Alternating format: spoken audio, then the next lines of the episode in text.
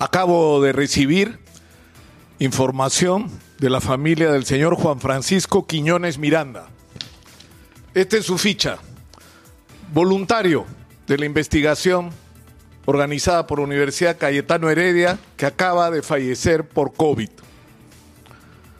El señor fue inoculado en el mes de octubre, recibió las dos dosis y probablemente lo que haya recibido sea el placebo y con toda seguridad él confiaba, porque por eso se inscribió como voluntario, porque en determinado momento, cuando se acredite que era placebo, le iban a dar la vacuna.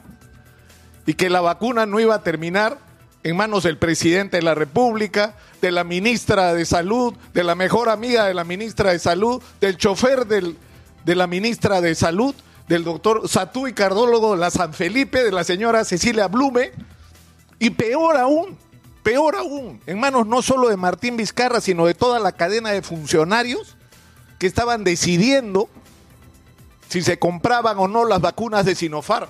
Y eso tiene un nombre, eso es soborno. Es decir, cuando un funcionario recibe una prebenda en medio de una negociación del laboratorio con el que está negociando, eso no es aprovechamiento del cargo, pues señora fiscal de la nación, eso es corrupción. Eso es corrupción acá y en cualquier parte del mundo. Y evidentemente hay que cuidar el acuerdo con los chinos y defender nuestros 38 millones de vacunas.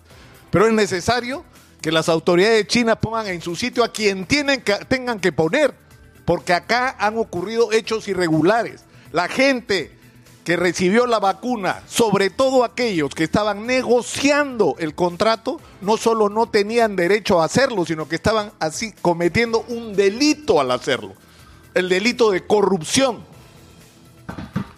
Y hay que tenerlo claro.